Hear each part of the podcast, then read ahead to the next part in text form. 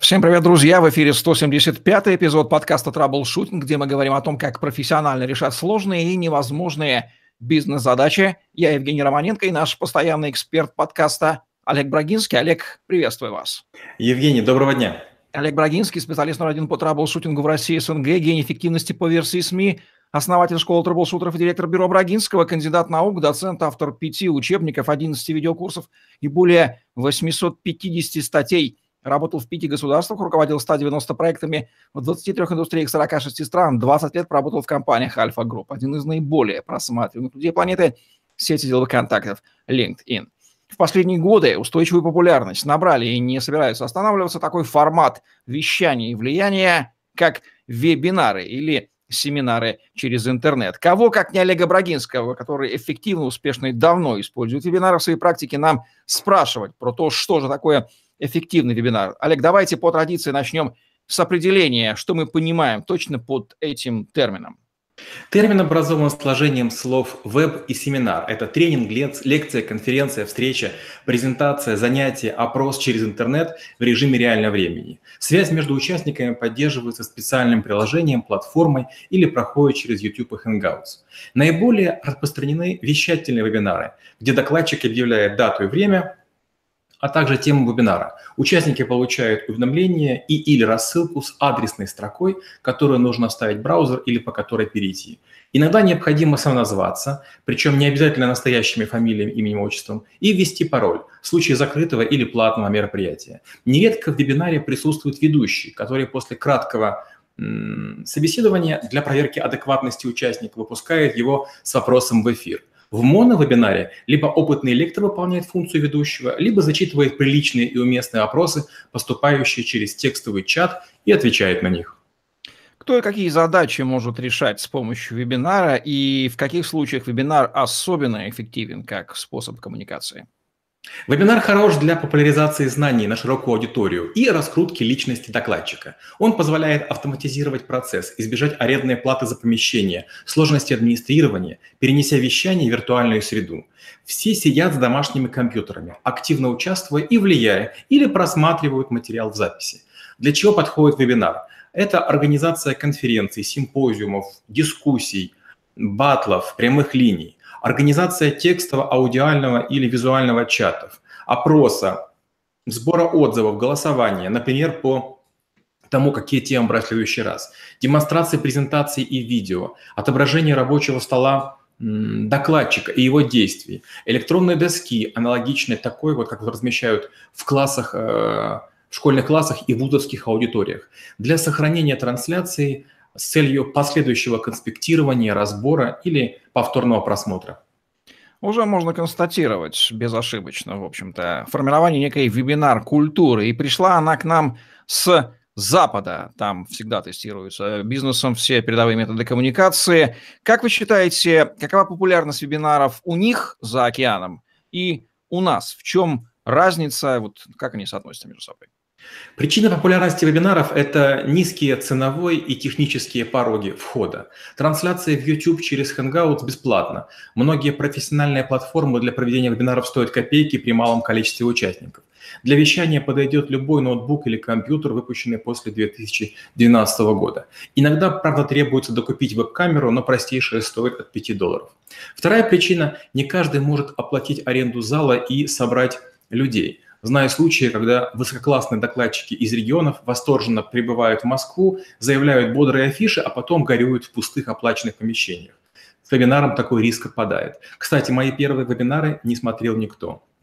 Я противник рекламы, раскрутки, поэтому надеялся на сарафанное радио. После 11 вебинаров стали появляться случайные зрители, и лишь после 15 их стало больше 50 в онлайн. Третья причина – не все лекторы и участники готовы заниматься координацией прибытия в одно место в указанную дату, а тут практически телепортация. Конечно же, за рубежом это началось очень давно. Я бы сказал, это, наверное, началось с середины 2000-х годов. И для меня, естественно, примерами являются вебинары Линды, та самая Linda.com, которую потом купил LinkedIn. Это лучшие преподаватели, которые вещали в эфир а, курсы по изучению Excel, Word, PowerPoint, Adobe и так далее. Сейчас на этом сайте, на этом портале есть уже практически любые темы, и это покруче будет разных Гарвардов, Стэнфордов и Оксфордов. Какие типы вебинаров вы могли бы выделить? Рекламные в первую очередь, их больше всего. Нам рассказывают о преимуществах продукта в режиме телемагазина. Чат нередко отключен или игнорируется. Тизерные. Это демонстрируется частичная функциональность мотоциклов, автомобилей, спортклубов, оздоровительных центров. Но в конце подвешивается интрига, завлекающая пойти на тест-драйв, гостевой визит или ознакомительное посещение. Третий вид – это презентационный. Мы не видим или почти не видим лектора, слышим его голос и наблюдаем демонстрируемые слайды или его работу в программе. Так часто поступают при удаленном обучении школьников, студентов и на курсах переподготовки или повышения квалификации. Далее это видео в режиме реального времени. Это часто проводится с камерами GoPro, когда мы видим лектора, вещающего в режиме телевизора, читающего вопросы и дающего нам на них ответы. И нарративные веб-туры, опять же GoPro, но мы уже видим картинку от первого лица, проходим в храмы, музеи, места туристических достопримечательностей, плывем на корабле, летим на вертолете и слышим закадровый голос организатора. Какие плюсы и минусы вебинаров по сравнению с другими формами воздействия на аудиторию вы могли бы выделить? Ну, во-первых, экономятся время и деньги. Участники находятся дома в пижаме на любимом диване. Во-вторых, создается интерактивность. В зале не каждый получит доступ к микрофону, докричится и получит его. А тут в чате можно писать комментарии, вопросы в любую секунду. Их видят все, и не ответить будет неприлично.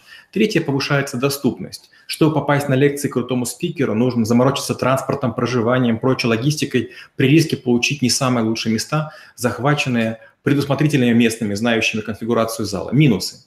Ниже вовлечение. Дома масса соблазнов, манящий холодильник, скучающий телевизор, приглашение на вкусный ужин или звонок от друга. Многие прерываются и досматривают офлайн, когда участие уже невозможно, а качество вещания обычно хуже телевизионного. Второе – это безумное разнообразие. При серфинге в сети количество рекламы превышает допустимые нормы даже при установленных блокировщиках навязчивости. Внимание рассеивается и пропадает желание смотреть текущий вебинар или вообще что-либо. И третье – это, наверное, жуткая подготовка. Лекторы часто прекрасно смотрятся на сцене. Выверенные жесты, отрепетированная речь, ладные костюмы. Но при вещании из дома начинается бэканье, видны признаки того, что программы пиратские, веб-камера дешевая, интерьер конца 80-х, докладчик пьет чай и показывает нам дно чашки. Бррр просто. Вебинар – это всегда мероприятие, требующее подготовки со стороны спикера немалой. Пять главных правил подготовки к вебинару от Олега Брагинского. Первое – это проверить техническую платформу. Я позавчера вел вебинар для тюменских студентов, тестирование заняло почти час. Пришлось отказаться от внешней веб-камеры и внешнего микрофона, потому что система почему-то их не видела.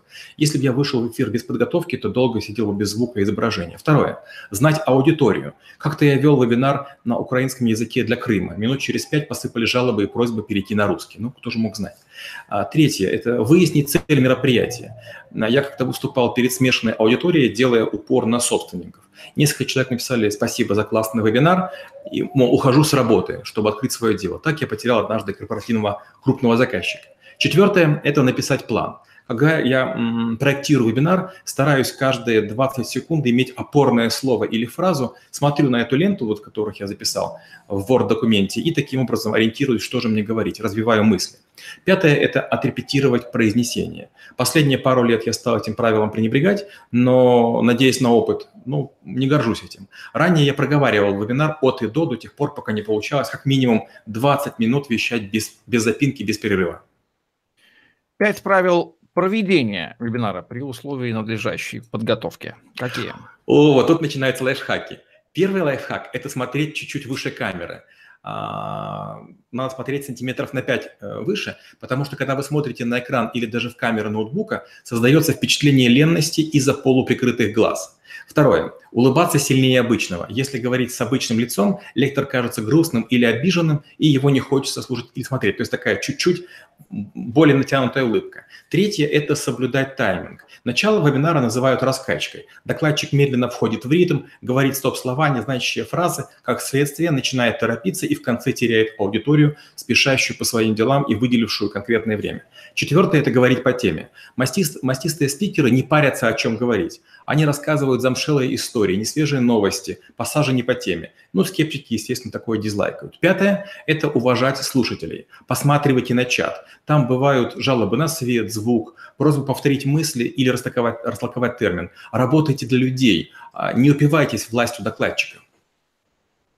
Пять главных ошибок, которые убивают или снижают эффективность вебинара – Первое – нечеткая речь. Тяжело слушать человека, если приходится угадывать, что он говорит, и постоянно смотреть на губы, а, а, распознавая произносимые э, слова и звуки. Второе – это плохое освещение. Даже отличная камера даст плохое изображение при нехватке света. Ставьте его так, чтобы не возникали тени от подбородка, носа, ушей или прически. Третье – небрежный вид. Растрепанные волосы, даже с объяснением причины, это неуважение – к аудитории и вызывают сопротивление. Небритость лица, мятость одежды снижают эффект воздействия. Четвертое. Скатющие мысли. Зритель должен знать заранее структуру мероприятия и понимать, на каком месте пути он находится. Тут важна драматургия и соблюдение сценария. Пятое – это отсутствие цели. Необходимо держать в фокусе вопрос. Зачем я, мы или они проводим данный вебинар? Что должны понять или сделать зрители? Ведущий вебинар или спикер – это многофункциональный, многонавыковый человек. Кстати, если вы такие, то подкаст «Траблшутинг» вам просто строго показан. Какими, Олег, навыками и знаниями должен обладать типичный спикер ведущий вебинара?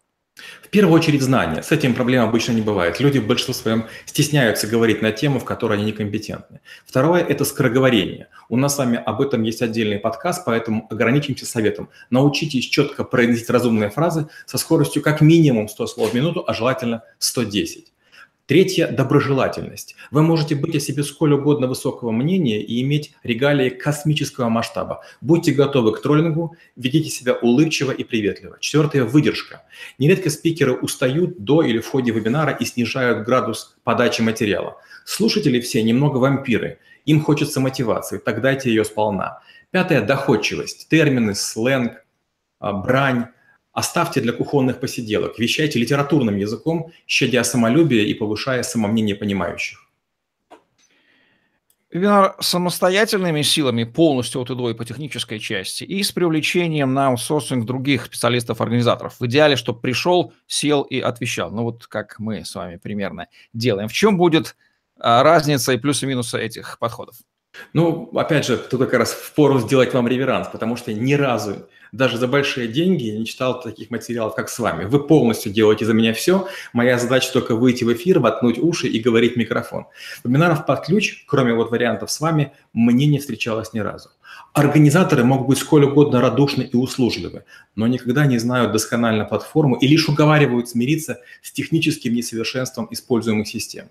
Когда готовите и тестируете вебинары сами, вы учитесь настраивать внешнее оборудование, подбираете интерьер, оттачиваете манеру говорить и сидеть, учитывая освещение. Когда вы приходите в чужую студию за неродной микрофон и веб-камеру с непривычными настройками, будьте готовы к техническим ляпам или приходите за час. Я обычно выбираю второй вариант, второй путь, и бывает такое, что мы задержимся даже на полтора часа с вещанием, то есть общая подготовка занимает не час, а два с половиной часа. Лучшие вебинары, которые мне доводилось проводить, вот не, не считая наших подкастов, это, пожалуй, нетология, сети бизнес-скул и первый канал – Камеры, камеры высокого разрешения, настроенный микрофон, идеальный свет, технический инструктаж ну, на высшем уровне. Поэтому работайте с профи или Евгением Романенко, или понижайте класс мероприятий. Этим самым я не, не имел в виду, что Евгений не профи.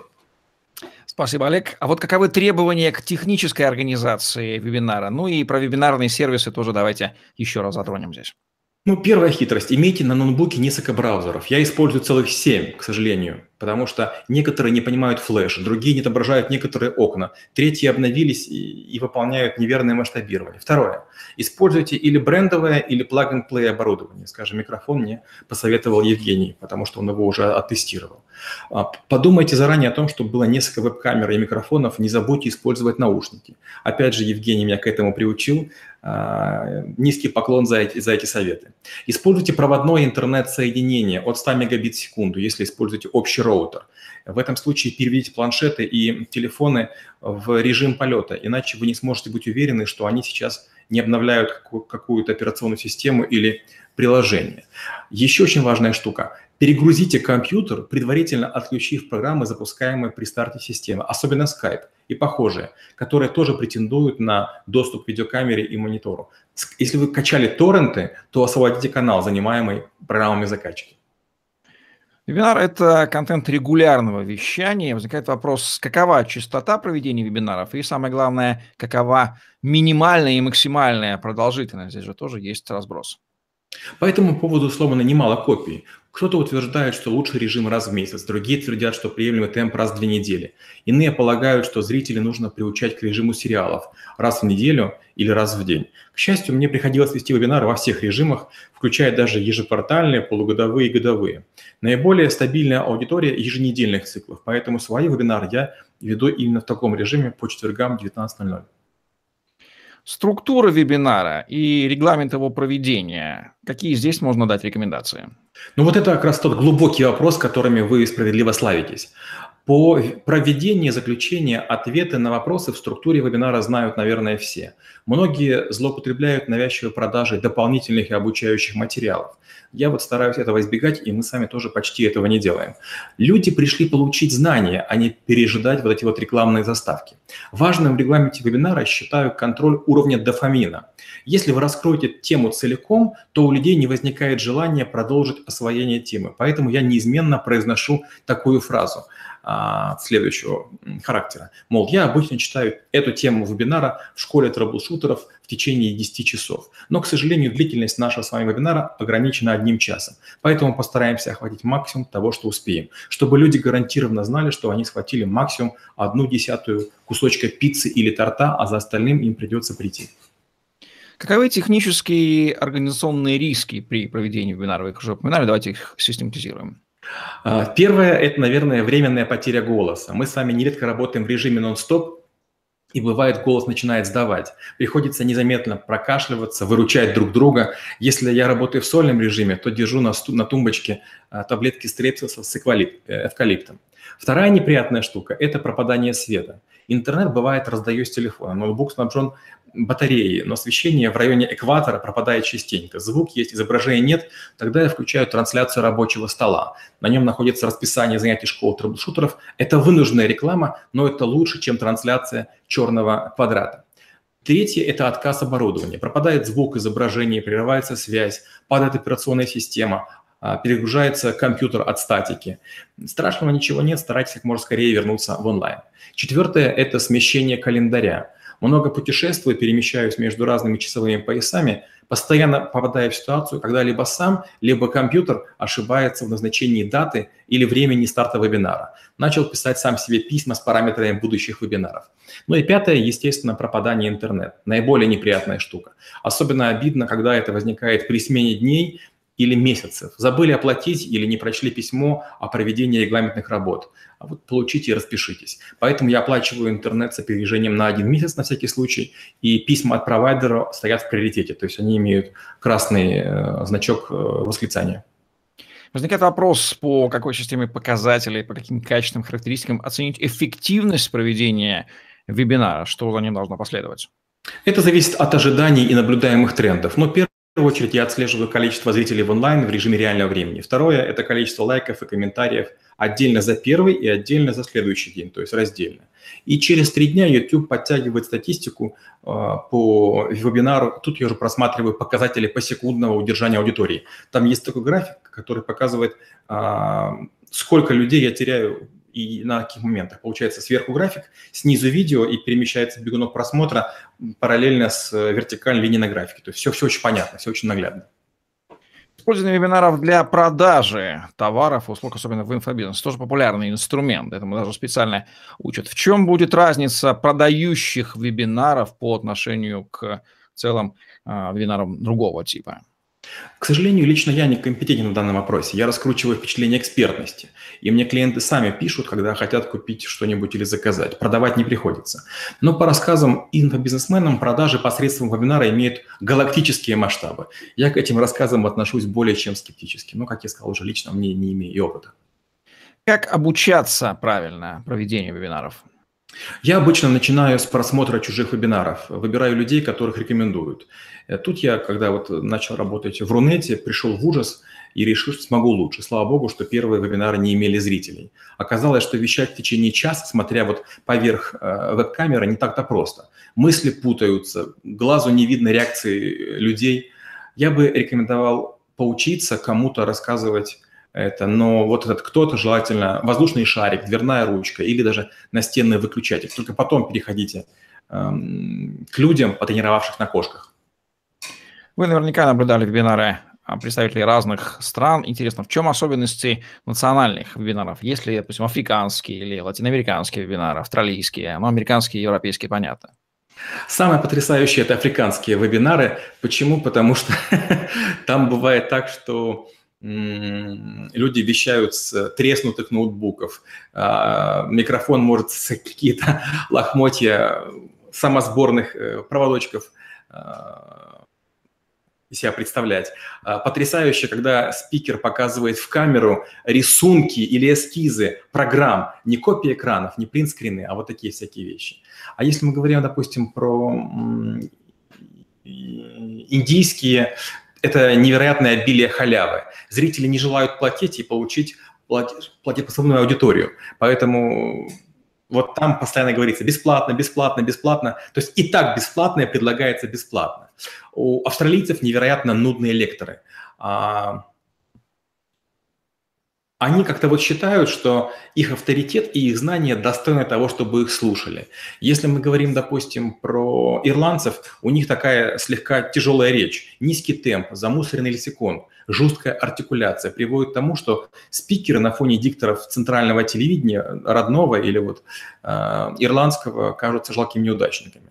Если мы говорим про американцев, это обычно слабая подготовка – Многие слушают потому, что у них настолько крутые имена, что ради этого все приходят. Если мы говорим, например, про японцев или китайцев, у них невероятно завышенное самомнение. Каждый докладчик тратит много времени на доказывание того, что он самый крутой, и зрителям повезло дождаться его э, в кадре, даже слегка подташнивает от этого. Самые яркие, самые бессмысленные, беспощадные провальные вебинары, которые вам доводилось встречать в практике, какие? Пару кейсов. Э, самые жуткие вебинары, которые я видел, они, к сожалению, связаны с природой. У меня было несколько случаев, когда я смотрел э, за ловлей акул, за ловлей крокодилов. Ну и понятно, что в конце концов кого-то или за живот кусала небольшая акула, или крокодил там перекусывал человека. А, неприятные австралийские многие вебинары, когда человек, опять же, берет GoPro, идет в джунгли, а там на него кто-то кто его кусает, куда-то он проваливается. Ну, в общем, этого мало. Очень тяжело смотреть все вебинары по выживанию. Там, где, например, вот меня поразила была ситуация, когда человек выдавливал слоновье мочу, не, слоновье, значит, извините, эм, кал, чтобы напиться тем, что из него течет. Ну, это просто жесть. Как именно используют вебинары Олег Брагинский, лайфхаки в данном случае? Ну, в первую очередь я мыслю картой навыков. Я планирую провести вебинаров 625, на 25 меньше, чем мы с вами подкастов, а, по каждой запланированной теме. Я продаю вебинары для желающих ознакомиться с конкретными умениями из далеких городов или не рискующими сразу идти на занятия в школу трэблшутеров. Получается, что вебинар стоит в 10 раз дешевле, правда, и длится в 10 раз а, короче. Дальше. Я провожу вебинар, как правило, только после написания презентации для своей школы обычно слайдов 200, затем пишу 2-3 статьи, после этого читаю саму лекцию, и только после этого я э, считаю себя готовым вести вебинар в онлайн. Третье, я бравирую классом. Это, наверное, комплекс провинциала. Я предлагаю на выбор в сети ВКонтакте 10 тем за сутки до вебинара. Демонстрирую, что готов читать любую из сотен тем по навыкам, которые освоил за долгую жизнь. Дальше я отслеживаю скорость говорения. Помните, некто обещал нам с вами сделать субтитры для парочки наших подкастов, но потом сдался, выяснив, что с нашей скоростью мы выдаем информацию до 3500 слов за 30 минут. Это прям гигантский объем. И дальше я делаю некоторые вебинары бесплатными для подписчиков YouTube-канала буквально на пару дней, после чего перевожу их в платный архив. Как следствие, процветает пиратство, что повышает ценность моих вебинаров. Как будут звучать главные рекомендации по организации и проведению вебинаров всем, кто считает нужным использовать этот инструмент или уже использует его и чувствует, что нужно как-то докручивать его от Олега Брагинского? Ну, первое. Не идите сразу в эфир, потренируйтесь в офлайн. Второе. Пишите план и держите его на виду, чтобы отклоняться от тем, не отклоняться от темы. Третье. Выучите 25 сложнейших скороговорок русского языка или языка вещания, чтобы чище выговаривать сложные пассажи. Четвертое. Посетите стоматолога, если отсутствуют зубы или зубной ряд сильно искривлен, звук будет ощутимо искажаться. И пятое. Считайте каждый вебинар праздником. Радуйтесь тому, что желающие послушать приходят именно к вам при сегодняшнем обилии лекторов. Кстати, навык публичного выступления, имеющийся, он помогает в проведении вебинаров или не совсем? А, и да, и нет. Публичное выступление ориентировано на включение харизмы и на сбор сбор эмоций, сбор урожая эмоций из зала. Но вот в случае как раз с вебинаром этого не возникает. Я говорю в камеру, бывает даже вас не вижу, то есть смотрю чуть выше, в белую стену, и я могу считать, что я говорю хорошо, а в это время отваливаются сотни слушателей. Поэтому хочется думать, что помогает, но достоверно в режиме онлайн это проверить сложно. Нужно добавить филигранную вишенку на наш вебинарный виртуальный торт, который мы сегодня воздвигли в этом выпуске? Но я не могу от этого отказаться. Вебинар кажется простым делом и легким. Э, всегда есть о чем сказать, и кажется, что аудитория воспримет его хорошо. Но, к сожалению, вебинар – это серийная штука. Я бы на вашем месте готовился примерно на, на тысячу дней для того, чтобы раскрутиться. Маловероятно, что до того, когда у вас появится где-то 5000 подписчиков в YouTube, ваш вебинар будет пользоваться успехом. Ну, тут вот такие вот рекомендации по проведению, организации, проведению, использованию в собственном маркетинге – вебинаров как инструмента, доступного с развитием интернета, ну, наверняка каждому желающему искренне это человеку. В подкасте Troubleshooting, где мы говорим о том, как профессионально решать сложные невозможные бизнес-задачи. Олег Брагинский и Евгений Романенко были с вами. Ставьте лайк, подписывайтесь на YouTube-канал, загляните в другие выпуски подкаста. И помните, что если вы смотрите его, то выпусков записано гораздо больше, поэтому свяжитесь со мной или Олегом и получите ваши персональные ссылки на просмотр роликов, которые до вас еще никто не видел. И обязательно смотрите вебинар Олега Брагинского на его YouTube-канале. Их там более чем достаточно. Удачи вам. До новых встреч. Спасибо и до встречи через неделю.